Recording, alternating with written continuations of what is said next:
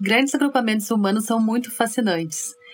Tem cidades temporárias que são incrivelmente complexas e que juntam um monte de gente por um micro, micro espaço de tempo. O tema impressiona muito porque, na verdade, é uma certa elasticidade temporal no conceito do urbanismo, que é uma coisa essencialmente muito permanente e que, nesse caso, fica muito fluido. O arquiteto catarinense Marcelo Della Giustina foi curador de uma exposição em 2017 no Museu de Arquitetura de Munique, o Architecture Museum der Tonmunken Pinakothek der Moderne, que eu devo ter falado muitíssimo bem, como eu sou fluente em alemão, chamada Does Permanence Matter? Ephemeral Urbanism, ou traduzindo, a permanência importa, urbanismo efêmero. O urbanismo efêmero é um estudo de casos, das relações físicas e sociais, de cidades que possuem um prazo de validade determinado. A exposição, que é um resultado de uma longa pesquisa, cria um comparativo muito rico entre esses diversos tipos de ocupação. A expografia da exposição é muito interessante, criando um fluxo que conduz o visitante através de vizinhanças muito estranhas entre si. Um desfile de carnaval do lado de um acampamento militar, por exemplo. Um campo de refugiados ao lado de um show de rock. Nossa, eu, eu, eu pesquisei muito sobre o assunto. Um dos exemplos que vem na minha cabeça é o Burning Man. Que loucura, cara! Eu não conhecia, assumo a ignorância, não conhecia. é estudei como que surgiu numa praia da Califórnia, e agora está no deserto do Arizona e de Nevada, né? É, é, o Burning Man abriga 70 mil habitantes. É, é, é, eu vi como eles marcam no, no terreno do deserto os espaços para colocarem as, as barracas e, e eu também e, e esse dura sete dias, me parece. Depois eles têm que levar tudo tudo que eles trazem e eu também me lembro desses agrupamentos gigantescos. Meu, meu terapeuta, ele, ele, ele já foi para a Índia algumas vezes e ele acabou coincidindo uma vez de no, no Kumbh Mela, na Índia, que acontece a cada... Incrível, ele me contou mais ou menos em linhas gerais. É, é, é fantástico. Acontece a cada 12 anos. E, e, e, e, ele fala que gira em torno de 30 milhões de pessoas diariamente uh, a, a, passando pelo lugar. então, esses, esses, esses festivais de peregrinação e celebração, é, para mim, são um exemplo muito contundente disso, né, de um urbanismo efêmero. É, a gente fala basicamente de cidades temporárias que elas, que elas se formam por conta de um objetivo comum. Né? Então, período esse que pode ser muito, muito curto. Por exemplo, as cidades que são grandes mercados é, que existem por apenas três horas. Isso é um absurdo, hum. mas cidades inteiras se formam e se desmancham em três horas. Em três horas. Ou, ou os casos de propósito de cidades que, que são para atender ocasiões emergenciais, né? Tipo, um tema cada vez mais atual. E acho que a gente tem como exemplo também os campos dos refugiados e pessoas em situações de risco, cenários de desastres naturais, por exemplo. É, e nesses casos, os novos habitantes dessas cidades, eles nunca mais vão ver as suas casas originais, né? É, o que é mais paradoxal, né, é que existem cidades que são pensadas para ser efêmeras, elas foram já concebidas para ser efêmeras e tem uma estrutura temporária, é, ou por um motivo de necessidade, elas acabam sendo tornando consolidadas. Por exemplo, campos de refugiados é, que existem na África do Sul que já estão na segunda geração de moradores. Olha que louco! É, as crianças que, que nasceram nesses campos desconhecem o conceito de cidade permanente. Para elas, as cidades são sempre efêmeras. Né? É, esse tema nos faz refletir sobre arquitetura e urbanismo de uma forma mais abstrata e impermanente, ao mesmo tempo ressignificando a passagem do tempo na arquitetura e no urbanismo, e nos faz entender que uma cidade é uma combinação de elementos não o tempo de existência dela ou a solidez de suas paredes. Nossa, eu fico pensando no, no, no um exemplo lá para trás, no Arquigran, né, quando ele fazia que já City, que já, já, já previa essas questões de grandes aglomerações e cidades que se montavam uh, instantaneamente. Olha. Bom, e é com essa impermanência toda que a gente começa mais um Betoneira. Bora? Bora! Eu sou André Scarpa e junto com Paula Otto e Marcelo Barbosa somos o Betoneira, um podcast sem frescura que mistura um pouco de tudo para falar sobre pessoas e cidades. E aí, bora? Bora! Bom, Marcelo, Eu quero começar te dando boas-vindas e te pedindo para falar um pouquinho mais sobre a tua trajetória até aqui. Bom, gente, muito obrigado pelo convite. É uma honra mesmo estar participando do Betoneira Podcast. Uma alegria também pensar que eu vou poder lavar a louça daqui a pouco e me constranger ouvindo a própria voz. Né? Estou aqui com a minha canequinha com água, para ninguém aqui em casa saber que, o que tem dentro, né? Então, também para prestigiar esse momento, que, que é a primeira vez que eu vou falar sobre essa minha experiência, que foi riquíssima e enriquecedora também profissionalmente. É, e trazer ao público brasileiro uh, que, essa experiência, né? Que, na verdade, lá na Alemanha eu acabei falando na época sobre a exposição, mas assim, num voice-over que eu nem consigo traduzir no alemão bávaro, né? Então, é uma honra mesmo. E também uh, é uma honra estar do lado de uma amiga, né? Grandíssima, Paula Otto, uma grande colega. Dizem que amigos oh. são a família que a gente escolhe, né? E se alguém tiver um problema, pergunta para mim que eu estou escolhendo bem. I choose you too. Então, eu sou um arquiteto catarinense, melhor dizendo, cataúcho, porque logo no começo da faculdade eu me mudei para Porto Alegre, né? fui estudar na URGS.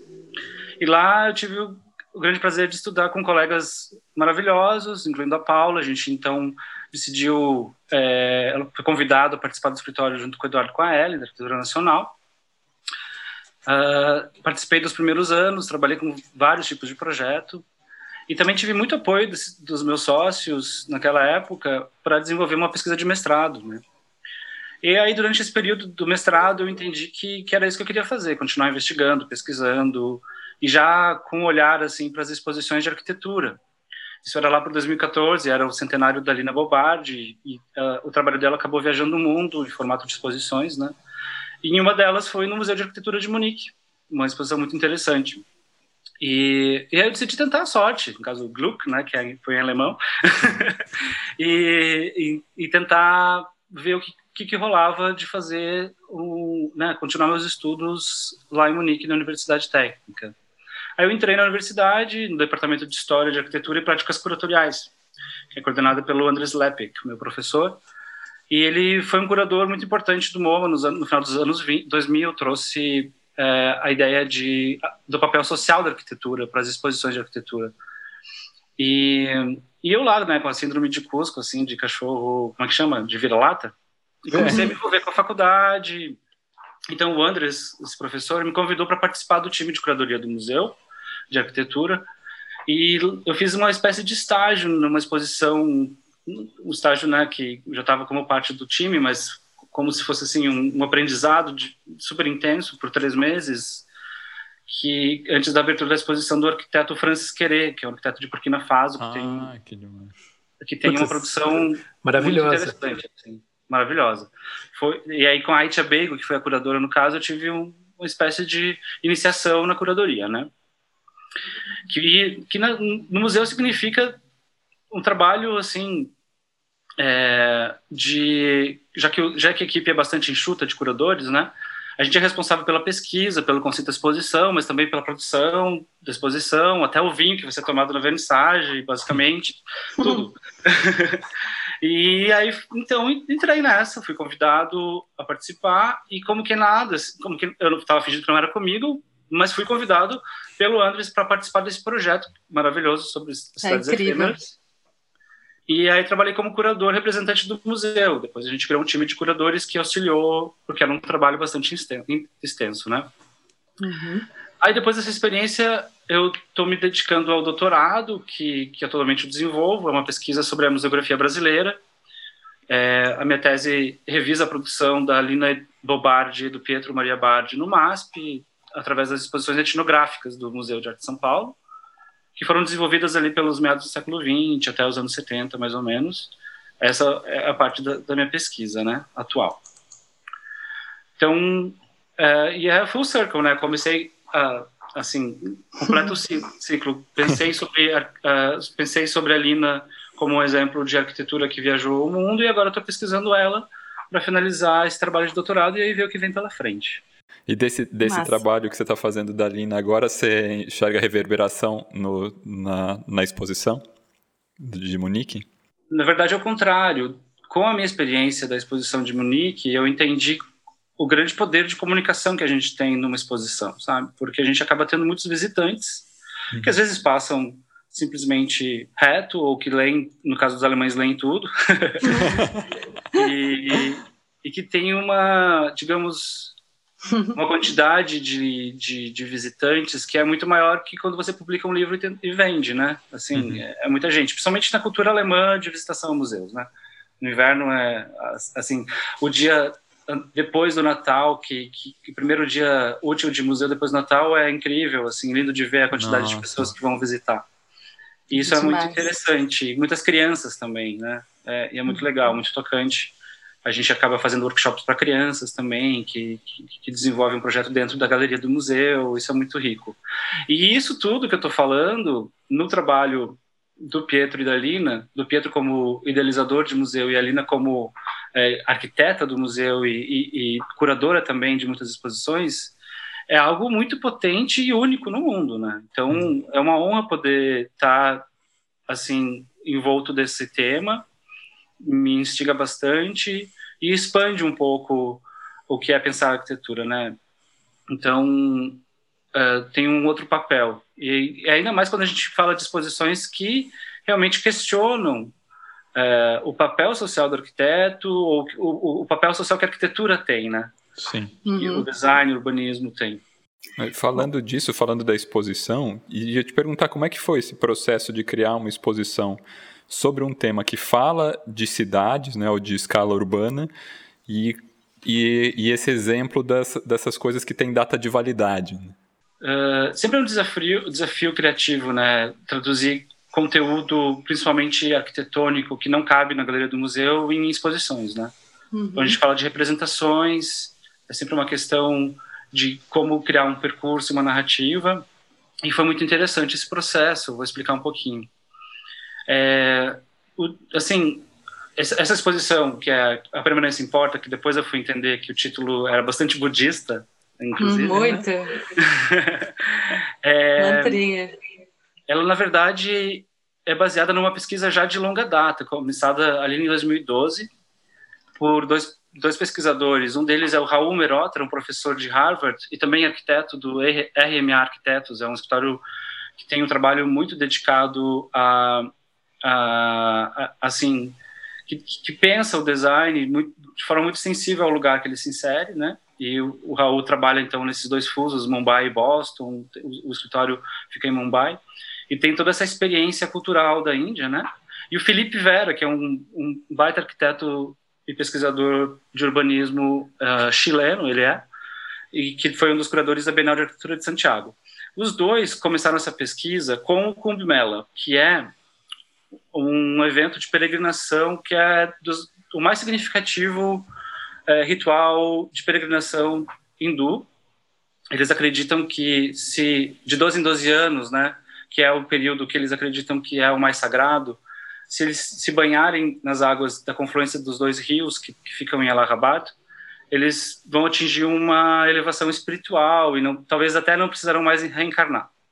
Essa é a crença. Então, existe uma fila muito grande para fazer esse Não, são, são o quê? São 3 milhões de pessoas? 30, é 30, 30, 30 milhões. milhões. 30, assim, no total dos dias, chega a 55 milhões. 30 milhões é o Uau. pico. Diário. É, o pico diário e, e, muitos desses milhões de pessoas vão dormir nessa cidade. É, é, assim, é algo que realmente foge de qualquer ideia que a gente tem de urbanismo, né? E o que, o que é interessante é que essa pesquisa, esse mapeamento, foi a primeira vez que foi documentado em papel o evento. A gestão, o planejamento, a execução, a construção. É um evento que existe desde o século VI, e que também foi muito influenciado, depois dos anos 50, pelas ideias de zoneamento do Le Corbusier em Chandigarh. Então, a partir desse momento, começou a atingir uma escala muito maior de pessoas, porque, de alguma forma, esse conhecimento foi para lá de boca em boca, assim, de experiências, né? E, então, o Raul e o Felipe criaram um grupo de mais de 100 pesquisadores baseados aí no South Asia Institute, que é da Universidade de Harvard, e foram para o Comela é, que foi o último que aconteceu, né? E lá, então, esse mapeamento foi gerou um livro com dados sobre gestão, sobre urbanismo, uhum. mapeamento, como que é construído, o que, que é feito, de saúde pública também, porque é um evento que acaba reunindo muita gente. Existem histórias lindas de pessoas que é, reencontraram irmãos no Kumbh Mela, por exemplo. É um, dito, é um dito indiano. Ah, você é o, é o irmão que eu perdi no Kumbh Mela, sabe? Uhum. Tipo, um irmão perdido. Uhum. Quando a pessoa se aproxima muito da outra. É muito, muito bonito. É um evento muito ecumênico também. E, assim, a, a, construção é feita com materiais muito simples, né, que vão aí realmente desaparecer ou ser reutilizados, né, no, melhor dos casos. E, e, essa cidade é construída na confluência de dois rios e é numa região de monções. Então, assim, o rio está inundado até, digamos assim, novembro, e ele começa a, né, a água passar, diminuir, o terreno começa a se firmar, e é um terreno que é diferente do que aconteceu no ano passado, imagina nos 12 anos anteriores, né? Sim. Então, é, é um urbanismo muito adaptável, né? Uhum. Com várias questões que são, assim, muito sofisticadas mesmo de pensamento, né? Com relação à, à resolução de problemas urbanos, de questões urbanas, vamos dizer. E, e desse mapeamento que gerou um livro, o, os, uh, esses pesquisadores uh, decidiram então expandir para o mundo inteiro uh, com estudos de casos, né? Que aí gerou então uma pesquisa que foi dividida em taxonomias, como a gente estava falando antes, né? Vocês estavam falando, começando pela peregrinação, né, eventos religiosos, digamos assim, que aí a gente também tem o Raj, que é um evento super conhecido, como de peregrinação, que é muito interessante também. Acabei fazendo uma entrevista com um arquiteto alemão que eh, decidiu se converter, converter ao islamismo para poder participar do evento, porque ele estava muito curioso e depois ele entendeu que aquilo era lindo e continuou, assim, sabe? Tem uma mística muito incrível. E eram cidades realmente efêmeras e, e de peregrinação e também que que, que, que, assim que para chegar até Meca também existia toda uma movimentação, né? Então era antes de existir avião, né? Então é muito linda a história. E aí também eu estava falando das taxonomias, que são como a, a, pesquisa foi dividida em diferentes eixos, digamos assim. Hum. Aí falamos de celebração também, como o Burning Man, o Oktoberfest, inclusive o Carnaval. Sim. Cidades de transação comercial, que aí podem estar dentro da cidade, na maioria dos casos, que muitas vezes são ditas como informais, ou até é, duram por algumas horas, como ou minutos até. A gente tem exemplos na Tailândia de mercados que estão é, realmente colados em trilhos de trem. Na linha mercado... do trem, que o ah, esses vídeos são é demais, muito incrível isso. É. Sim. E aí o mercado retrai para o trem passar. O trem passou em questão de 3, 4 minutos, tudo está. Né? Volta para assim, cima da, da linha. É, e é, é, é, existem lições muito adaptativas aí, né? De, de, como se adaptar, de precisão também. É muito interessante. Legal. A gente também fala, fala de exemplos que não são tão, digamos assim, positivos, né? Que aí uhum. gera uma outra discussão e uma outra, é, assim, um outro entendimento do que, do que é efemeridade. São cidades aí, às vezes, até muito densas e, e construídas mesmo, como, como, são as cidades militares, que tem toda uma barracada, uhum, concreto, para chegar e, e, ocupam uma área gigantesca e que são construídas por um fim específico, que é né, uma, um confronto militar, digamos assim. E também as cidades de refúgio, que podem ser de, por desastres naturais ou refúgio por realmente por pessoas estarem em risco, né, estarem fugindo de alguma, de alguma questão política, de guerras, etc. E isso, então, gerou toda uma, uma discussão né, do, que, que, do que, que é uma cidade, digamos assim. É. E aí, essa esse, esse estudo foi, foi, gerou um livro que foi apresentado na Bienal do Aravena, Bienal de Veneza, né, de arquitetura. E nessa ocasião, o Andres Lepek, que é muito amigo do Raul Merotra, ele disse, olha, é, essa exposição está incrível como conteúdo, mas é basicamente um livro impresso, estudado e colocado nas paredes, né? É. Eu quero uhum. transformar isso numa exposição. E aí ele me falou, Marcelo, esse é o teu trabalho. Toma. Toma essa, arquitetinho. Esse é o teu desafio, traduzir um livro num espaço expositivo, né? Que tem uma narrativa uhum. e que tragam questões pertinentes ao tema. E aí foi um processo que, que que foi muito uh, colaborativo. Assim, a gente acabou expandindo o time de curadores para também outras duas arquitetas do estúdio Mausa, que é um estúdio alemão, que tem toda uma investigação por várias mídias, né, disposições, arquitetura, publicações, e aí elas foram responsáveis pelo, pela arquitetura da exposição. Hum.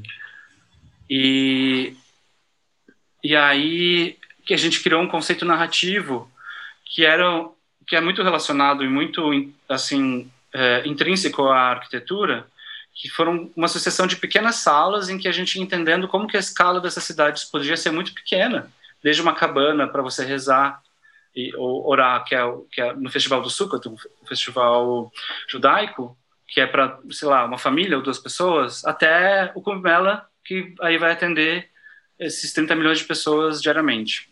É, eu, tive o prazer de ver ao vivo e realmente era isso. Cada espaço era uma imersão mesmo naqueles e aumentando a escala assim ficava um é. troço absurdo como 30 milhões de pessoas no mesmo evento então é, mas, ficou muito interessante o percurso muito legal Marcelo como essa discussão de permanência uh, se insere nas discussões correntes sobre urbanismo atualmente a gente incluiu muitas discussões sobre as cidades de refúgio, né? 2017 que a gente abriu a exposição, 2016 a gente começou a, a produção dela. É, a gente estava recém ainda entendendo o que era o grande fluxo de, de, de é, exilados e, e, pessoas que estavam procurando refúgio na Europa, né? Então era, um, era algo muito corrente a gente falar de efemeridade com relação a pessoas que estavam precisando de um lugar seguro, né? E também se inseriu muito numa discussão que foi feita em 2016 pelo Rick Bird, da Saskia Sassen e o Richard Sennett, é chamado de Quito Papers. E, e, lá eles discutiam como que dentro da cidade a gente tem que pensar também em espaços que possam é, servir para diferentes usos. Então a pesquisa também se insere nesse, nessa discussão, né?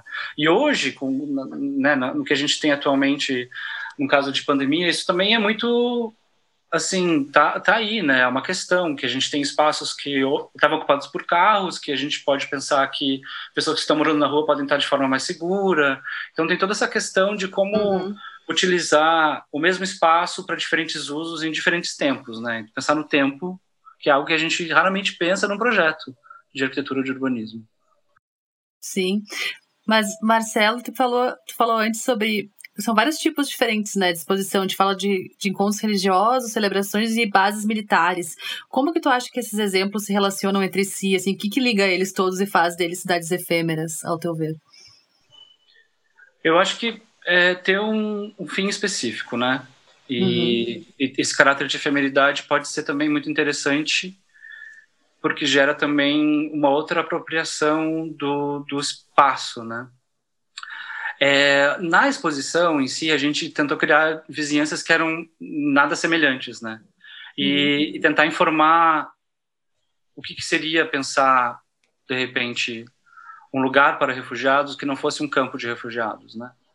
É, talvez aprender como inserir dentro da cidade, com mercados que às vezes são ditos informais, espaços que possam ser usados de forma formal mesmo, ou então é, né, que seja realmente utilizado de uma forma que seja muito positiva socialmente. Mas eram casos muito distintos em relação ao fim, né? Então, entre entre si, eles tinha uma é, a mesma taxonomia, né? É, porque é muito interessante a gente pensar ou, ou paradoxal pensar num campo de refugiados ou num campo de extração de minério, né? Que, a, que aí a cidade é construída e o, a própria, o próprio fim é, é o fim da cidade, o próprio fim de Sim, extrair. esgotar, o, esgotar a mina, é, né? E aí a mina é esgotada e a cidade tem que mover. Então, uhum.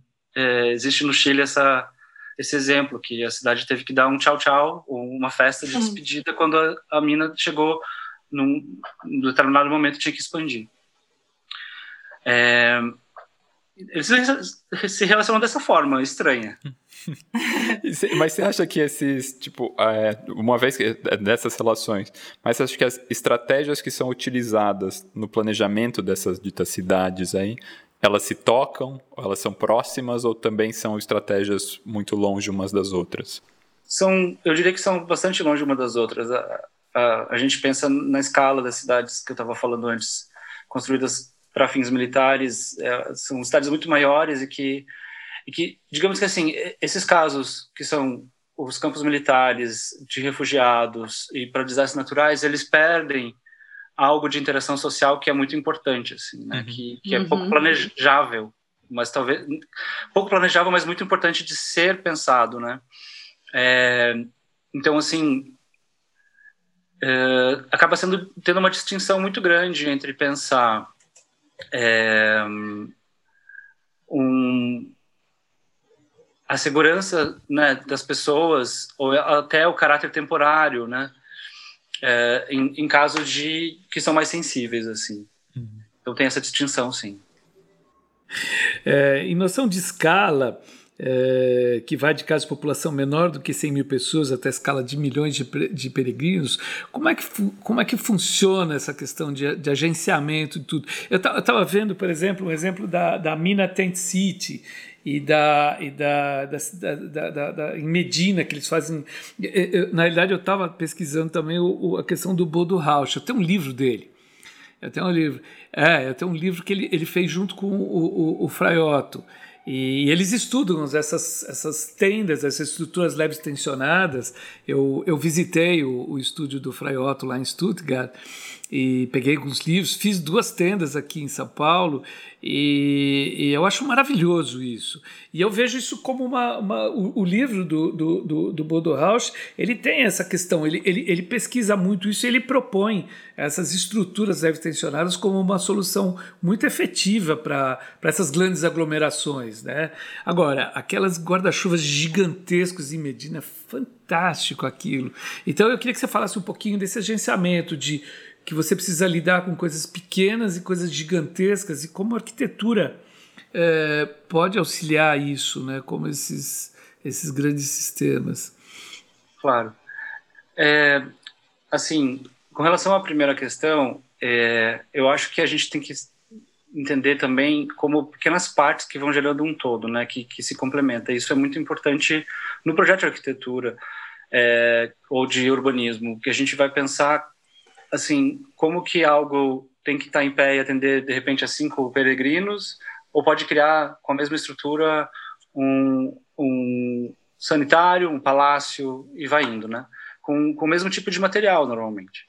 Já no caso do Bodurash, é um caso muito interessante e foi um arquiteto que a gente descobriu para a pesquisa de Harvard, assim, ele apareceu depois, porque ele é alemão, né? Então, é, e ele trabalhou com o Frei Otto primeiro lá em Stuttgart, e ele teve uma experiência nos Estados Unidos onde ele conheceu um amigo dele que da Arábia Saudita que mostrou umas fotos e aí com essas fotos ele mostrou também para o Frei Otto e eles decidiram participar de um concurso que foi promovido pela Arábia Saudita nos anos 70 para pensar de forma segura a peregrinação, que já era uma questão naquele momento, né? Ainda é uma questão, porque o, o, o Estado da Arábia Saudita precisa é, promover né, a, a, utilização de forma segura e assim é um requerimento da religião que todo que todas as pessoas possam um dia participar do Hajj, né? E aí eu tive o prazer de, de conhecê-lo. A gente teve uma relação bastante interessante em entrevistas, de, de troca de informações. Uma pessoa extremamente interessante e, e, e louca, assim, porque ele decidiu, ele decidiu, assim, o concurso acabou não dando nada, assim, e ele não, não não, não achou aquilo assim, ah, eu vou lá ver qual é que é. E aí ele conheceu um dos príncipes da época, foi convidado a participar do Raj, e aí como, como, como pesquisador. Ele desenvolveu a tese de doutorado dele sobre as cidades, as tent cities, né, a cidade de tenda. E aí é algo que, que é incrível, assim, porque ele, naquele momento existia já muita preocupação de segurança, existia um tráfego gigantesco de carros, e, e, e muita, muita gente que estava tava peregrinando e acabava tendo a má sorte de, às vezes, nem sobreviver a, um, a, a né, as, as, pessoas passando por cima, assim, é, literalmente. Então, isso foi se desenvolvendo até hoje. Eles pensam e desenvolvem com o estúdio do Raj, agora liderado pelo filho dele. Foram feitas várias reformas nos últimos anos para até assim acabar, acabou se desenvolvendo toda uma engenharia na Alemanha para atender ao evento, né? Até a computação gráfica nos anos 90, assim, para entender fluxo de pessoas, assim, eles foram muito a fundo e aí trazer, trouxeram pesquisadores da Rússia para entender como que era, para simular, né? A, a, até porque tem um movimento específico, né? De, de rodar uh, lá em Meca. É, e, e aí, o que é um pouco louco dele é que ele decidiu participar, teve que se converter, e aí continua, e, e assim, é uma pessoa que, que se inseriu aí, naquilo. Se inseriu e acabou desenvolvendo todo um trabalho que, que trata mesmo, como a gente estava falando, de, de elementos que são muito leves e muito bonitos, né? Que tem toda uma coreografia quase quando você vê aquelas grandes grandes guarda-chuvas se movendo, que é simplesmente para trazer sol para as pessoas que estão ali é, né, em posição de, de oração. E, essas e acaba... peças, essa, essas peças são aqueles guarda-sóis gigantes. Exato. São totes, tipo, que, que tamanho tem isso? Ah, sim, é uma escala gigantesca. O maior deles abrange mais de 40 metros, assim, de diâmetro. Nossa, e, e abre e fecha. Tipo, é uma maquineta. É, tem que abrir e fechar, porque é uma questão também. É um guarda-chuva. E também de um microclima, acaba criando um microclima urbano, sabe? Uhum. E, e, aí é outro exemplo realmente que, que você muda com pequeno né, elemento muito delicado, porque é um, é um terreno sagrado, é em Medina, né? Não, não é em Meca, Sim. é uma outra cidade que também é, mas não faz parte do Raj, uhum. mas que, que então cria essa sombra e essa possibilidade social mesmo, né? De, de estar ali por mais tempo. E Marcelo, voltando lá para Munique, queria te perguntar, tu falou sobre as crianças, eu queria te perguntar como é, como é que foi a reação do público visitante da exposição. Foi uma exposição que teve uh, um, um maior número de visitantes, assim, normalmente a gente fala de 35 mil, essa exposição teve 70 mil habitantes, assim, 70 mil visitantes. É uma, a o pessoal já ia lá e falava. É uma cidade temporária? De fato, de fato. De repente algumas pessoas ficaram, mas era realmente uma cidade temporária. Essas pequenas salas acabavam formando realmente um quase como uma cidade efêmera, que era, era uma cidade efêmera a exposição. É. Mas o público foi, foi muito assim nas visitas guiadas participava muito também dessa discussão sobre o, o que o que pensar sobre urbanismo ou por que, que a gente está fazendo essa né, é, realmente colocando essa pergunta da permanência algumas pessoas não entenderam nada do, do título Patavinas.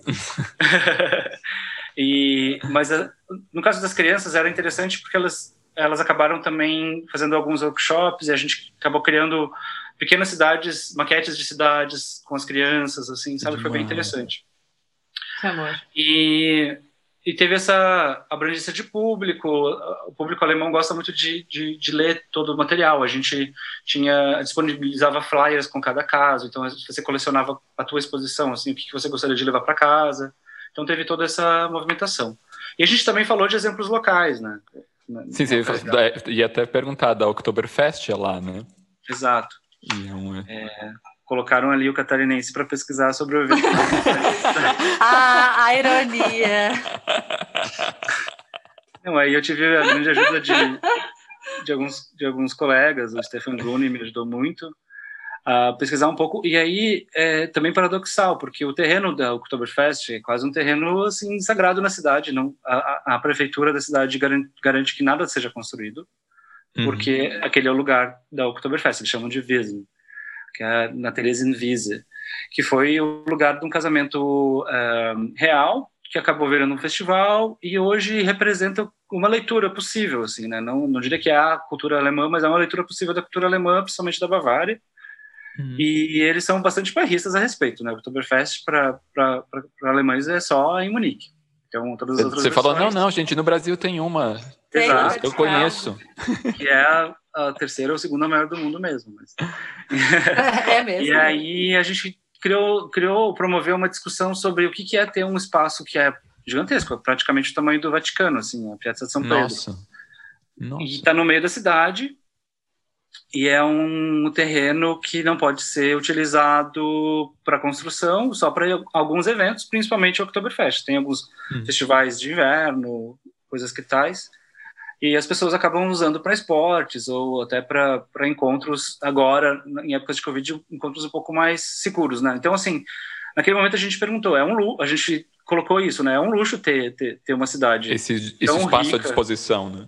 Esse espaço à disposição, que não é nem um parque, né? Ele tá, é um descampado, mas é, ela vai acabar sendo usando para momentos muito, assim, é, também difíceis da cidade. Na época, agora, na pandemia, foi, foi construído um drive-in para testes. Então, assim, hoje, pensando, é, é uma lição também do que a gente tem que pensar como a gente precisa de espaço também aberto, sabe?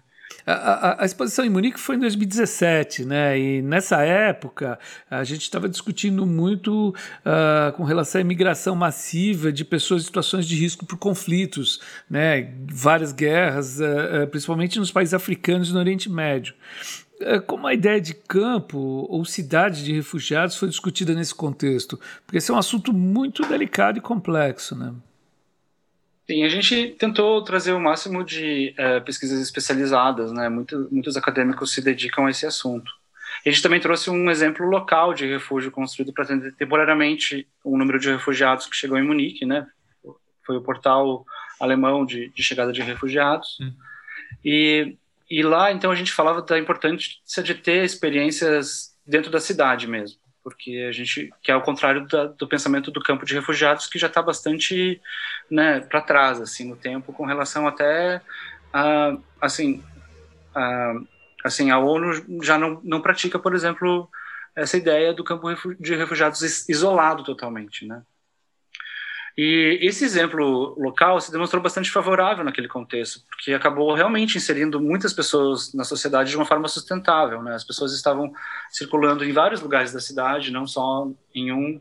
E existem exemplos muito bonitos hoje de, de edifícios que são realmente pensados para atender pessoas que são locais e também pessoas que estão vindo é, numa situação de risco. Né? Tem o Café Bellevue de Mônaco, que atende também a, e, e, inclusive faz um treinamento com pessoas que estão chegando que são exilados e aí fazem diversas uh, oficinas e, e, e, também moram ali e está no centro da cidade, né? Então é, e, assim muita gente que veio sem esperança, sem ideia de voltar, né?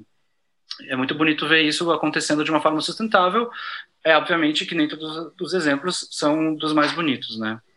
E esse, é um, esse movimento de inserção na cidade é mais atual, assim, é, e que, que, que, acaba acarretando essa dispersão na cidade, né? E, então a gente acabou olhando de forma crítica os exemplos de campos, vamos dizer assim, né, de refugiados, que é, eles às vezes são construídos para atender uma urgência e que em muitos casos que a gente viu incluídos na pesquisa, acabam existindo por mais de 20 anos. Existe uma geração inteira que nunca não sabe o que é viver uma cidade que não é uma cidade de, criada para uma situação de urgência, né? É, Nossa. Um exemplo que vem à memória é o campo de Daabad, na, no Quênia, que uh, se estabeleceu uma nova geografia, assim, uh, as pessoas foram ocupando e fazendo uma vegetação em volta de, de com, como elas né, pensavam, assim, que é um dos campos com, com, com maior idade, assim, com mais de 20 anos. E, já, e, e, tem também o exemplo de outros casos, tem, tem um texto muito bom no catálogo que fala de um campo de refugiados que as pessoas proibiram, os, os refugiados proibiram que fossem colocadas árvores, porque se, seria um exemplo de que eles ficariam ali se as árvores fossem hum, plantadas. Nossa, sim. Então eles podem, essa condição temporária viraria de permanência, né? A gente não quer ficar aqui. Doideira. Nossa. É, a gente aqui no Brasil teve, teve a questão dos refugiados da Venezuela, né? E não tinha lugar para brigar e viveram muita gente e, e causaram, causaram muitos problemas em Rondônia, é, outras cidades. Mesmo aqui em São Paulo, né? Muitos refugiados haitianos que a gente não sabe muito bem como lidar, não tem uma estrutura. Essa questão que você falou de ter uma estrutura urbana, um prédio é, é, que abriga refugiados, é uma coisa assim, muito importante e passa batido um pouco aqui no, no Brasil, essa discussão. Né? E falando em Brasil, alguns dos 26 ah, exemplos que estavam na exposição eram na América Latina. Tu pode citar para a gente quais são eles e como, qual era, qual era a importância deles nesse, nesse estudo? Claro, os exemplos latinos, americanos, eles eram bastante diversos. Assim, a gente possui um campo de extração do Chile, eh, que eu estava falando que criou uma pequena cidade que teve que ser abandonada.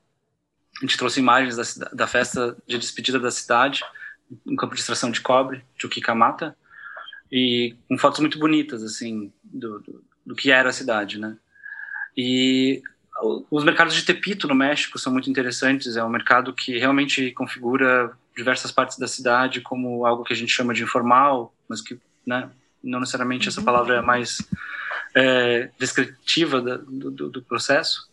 Tem a festa de La Tirana, no Chile, que é uma festa popular e que acaba aumentando em 10 vezes o tamanho, a população da cidade por, por alguns dias. E aí você vê alguns equipamentos sendo colocados para atender esse público, né? Peregrinações lindas, como no, no, no Peru, Colher Tour, que aí é bastante é, interessante porque reúne algo muito ancestral de, de festividade, e é onde pessoas de diversos, uh, diversas culturas indígenas acabam se encontrando para celebrar. E essa festa dela tirana, que acaba mudando a cidade, me lembra muito o Carnaval Carioca também, né? É. Que aí é um exemplo que massivo, um dos maiores festivais de celebração dos casos que foram estudados. E aí é também algo que a própria cidade acaba é, virando assim um emaranhado de, de peregrinações, né, com os blocos. Uhum. Tipo, são outros fluxos que fluxos diversos, né? Tipo, de repente tem uma massa de gente usando a cidade de uma outra maneira.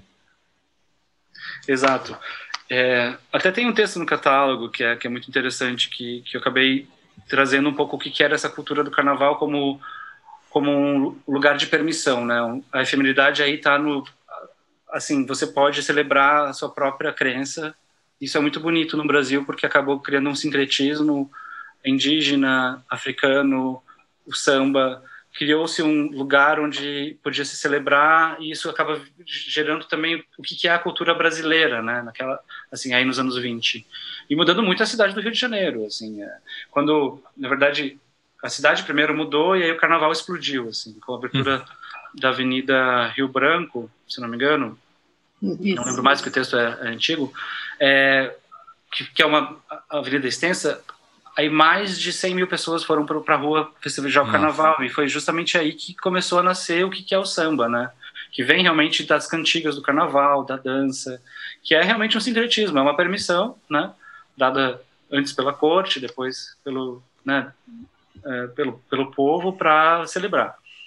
E, e, é muito lindo, a gente estudou um pouco o que é a ativação dos blocos na cidade, né, que vem de diversos lugares, é, é muito politizado, é um lugar também de muita aceitação, né, é, é muito bonito, assim. E, em contrapartida, a gente também mostrou o sambódromo, que é uma herança do carnaval de rua, né? O carnaval de rua acabou ganhando também uma notoriedade de espetáculo, né?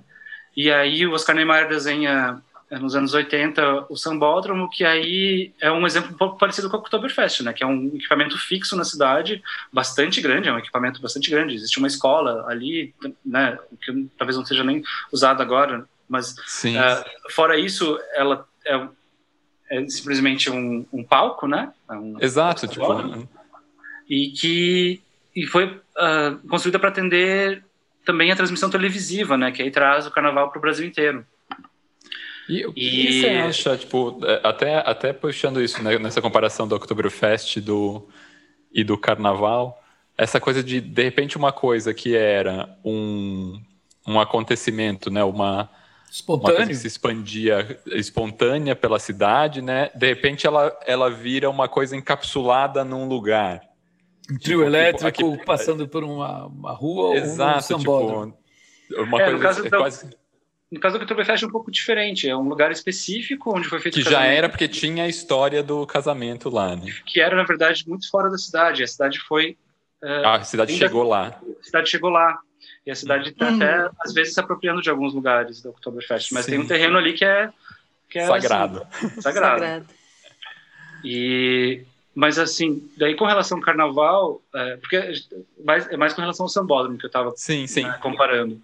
Mas a, a, a, criação do trio elétrico é fenomenal como, como cidade efêmera, digamos assim, como evento urbano. Não, cidade efêmera imóvel, né? Porque o pessoal imóvel. vai atrás do trio elétrico.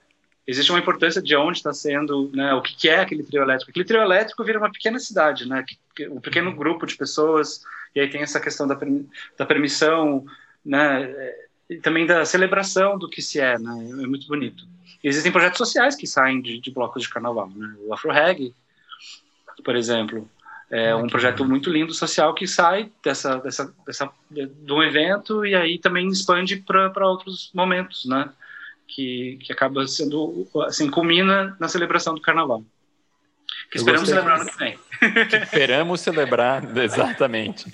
Agora, o, vocês, vocês uh, chegaram na exposição a, a, a, a tecer algum, algum paralelo entre a questão da, da, da, técnica, da técnica construtiva e de como se resolve. Eu estava pensando nas grandes, uh, as grandes exposições que tinham no começo do século passado, que elas eram construídas, agru agrupavam milhares de pessoas, depois elas eram desmontadas eh, e que essas expo existem até hoje, né? A última uh, Expo Dubai, se eu não me engano, e que nem sei se foi construída por conta da pandemia, ainda não, é, e são construídas e, e desmontadas. Né? É, o exemplo mais clássico disso é o pavilhão de Osaka, que o arquiteto Paulo Mendes da Rocha projetou e foi construído na época, e que a maquete foi exposta recentemente na escola da cidade. E, e, ele contou isso numa, numa palestra fantástica, de que o, um, apareceu um, um, sei se era um empresário, era alguém do, da, do governo que queria, uh, queria comprar aquela, aquela edificação para ser uma escola, para ter um uso público. E, e, na época, na época o Brasil estava sob o regime militar. No, anos 70, né? Anos 70, uma ditadura, e, e eles não deixaram, impediram, e foi demolida, foi demolida a obra do Paulo Mendes Rocha, que podia estar construída até hoje né, até hoje. Então, é, é, essa, essa, todas essas questões que envolvem essas grandes aglomerações e arquitetura, vocês chegaram a fazer alguma, alguma pesquisa de. de, uh, de tem o caso que a gente falou do, do Bodo Rausch, que, que que estudou junto com o Fraiotto, estruturas leves tensionadas. Mas tem outras questões, né? questões que vinham lá do Arquigrande, de estruturas hum, balões, cidades instantâneas. É, a gente vê as coisas que são feitas em Burning, Burning, Burning Man, que é, o, o, o, o Big constrói uma, uma bola gigantesca. É. É, todas eu essas... acho que eu acho também acho que pode falar um pouquinho do, da responsabilidade de lidar com o lixo todo, né? Os Exatamente, do que, que é, o que fica. O, o, o né? lixo e a demolição, né? né? E, e, a demolição de como é que é, é montar e desmontar, a energia que isso gasta, né? É, no caso da exposição, a gente acabou indo para um lado um pouco mais vernacular mesmo, assim, é, aquela coisa arquitetura sem arquitetos, né? Uhum. Entender, principalmente com o caso, uh, assim, digamos que era o, o, o mais é, extremo, que é o Cogumela, como aquilo foi feito sem ter um projeto no papel, né? Com grandes palácios e tudo mais. Sim. O Bodoracha acabou sendo uma exceção de arquiteto que participou da exposição, que também tem muita. Na verdade, o trabalho dele é uma interpretação do uso vernacular para arquitetura de uma forma segura, né? Então, as tendas uh, antifogo e tudo mais, que, que era uma resposta... Com ar-condicionado, né? ar-condicionado e tudo mais. Mas o, o, objetivo da exposição não era falar de projetos de arquitetura pensados por arquitetos, era justamente o contrário. Sim. E aprender com o vernacular, com o que... Uh, então, é muito bonito, assim. O Burning Man, no caso, aí também entra quase as são esculturas, né, praticamente, assim. Sim. O que vem, o que vem para moradia é como se fosse um camping, né? Então o urbanismo ali é um urbanismo realmente sobre rodas. E aí as esculturas são realmente incríveis e claro, a gente fala do Glastonbury também, que aí tem um palco que foi feito e foi feito fixo, é, né, nos anos 70. E é muito interessante que os palcos do Glastonbury são usados pelas ovelhinhas e pelos, pelos animais quando não está tendo ah, o festival. E aí é um exemplo realmente de tentativa de termos essas celebrações de uma forma mais sustentável possível. Né? O Glastonbury, desde o começo, é focado nessas, nessa intenção de, de reciclagem. Eles, eles também respeitam a terra, de, de anos em anos eles não fazem o evento. No caso do Cumbela, eh, a gente pode pensar que poderia ser um dos mais poluidores, né? Mas Pela muito quantidade daquelas, de gente, né? É, muitas daquelas estruturas são realmente reutilizadas em outros festivais que são, assim, inumeráveis na, na Índia. Muita coisa é queimada, então são materiais que podem ser queimados. Uhum. Né? Isso é parte também da, é parte da celebração, assim, o, o, deixar aquele terreno que é sagrado, né? e aí a água vem. Obviamente existe é, também uma contenção de poluição da água, porque as pessoas vão, vão se banhar e tudo mais. É, mas digamos que, que a importância realmente aí cultural do evento é muito grande, né? Pra, então a questão é realmente minimizar o, o que a gente tem de desperdício, né? Legal. Bom, uh, bom para encerrar, Marcelo, eu te pergunto: a permanência importa? Não, não importa, gente. Deixa disso. Vamos pensar sobre a impermanência. Vamos, vamos aceitar a impermanência e talvez desenhar a impermanência nos nossos projetos, porque uma lição muito importante dessa exposição foi isso. A gente desenha projetos que não necessariamente vão estar aqui para sempre, vão mudar de uso. Então a gente tem que ser muito criterioso com o que a gente usa de concreto, de metal, de fixo aí. Legal. Amiga, muito obrigada. Foi um prazer. Esse tema, desde quando eu visitei, eu realmente fico muito encantada, porque a minha alma cigana eu acho que fica muito feliz de ver essas cidades temporárias, temporárias e me impressiona muito, assim, muito mesmo. Então, a gente é muito grata de ter aqui. Ah, muito obrigado, e... Marcelo. Muito bom. Obrigado, Marcelo. Com você aí. Foi muito bom essa, essa conversa. Lavar a louça feliz. né? Vai lavar deu, deu, deu aqui. Beijo, gente. Até o próximo Betondeira. Beijo. Até mais. Tchau, tchau. Tchau. Tchau, tchau. Gente, esse foi mais um Betoneira. E a nossa produção teve trabalhos de Francesco Perrota Bosch no roteiro, Zé Barrichello e Ricardo na gravação e edição, Mário Cap na trilha sonora, Flora Canal na identidade visual e Ana Mello nos retratos.